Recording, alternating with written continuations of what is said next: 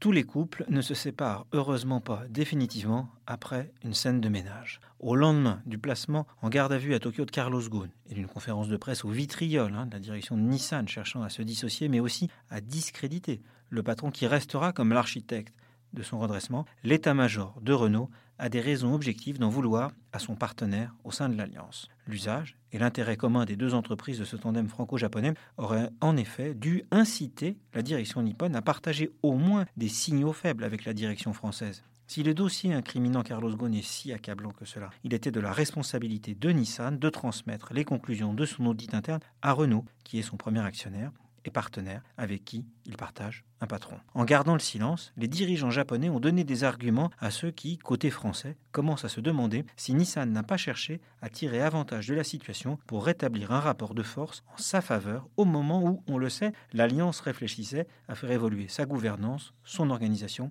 et sa structure capitalistique.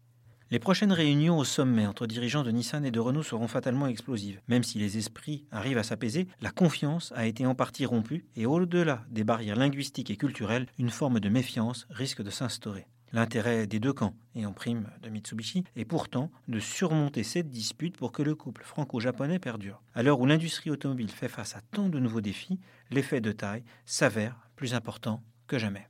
Les 20 dernières années de l'Alliance ont prouvé que le simple fait de mettre en commun les achats permettait déjà de dégager de gigantesques synergies. Mais l'industrie auto est à l'aube d'une nouvelle révolution. Dans les années qui viennent, les voitures seront plus électriques et plus autonomes, et le volet service va devenir central. Pour aborder tous ces challenges, Renault et Nissan, dont les destins sont déjà liés, ont besoin de faire encore plus qu'hier cause commune.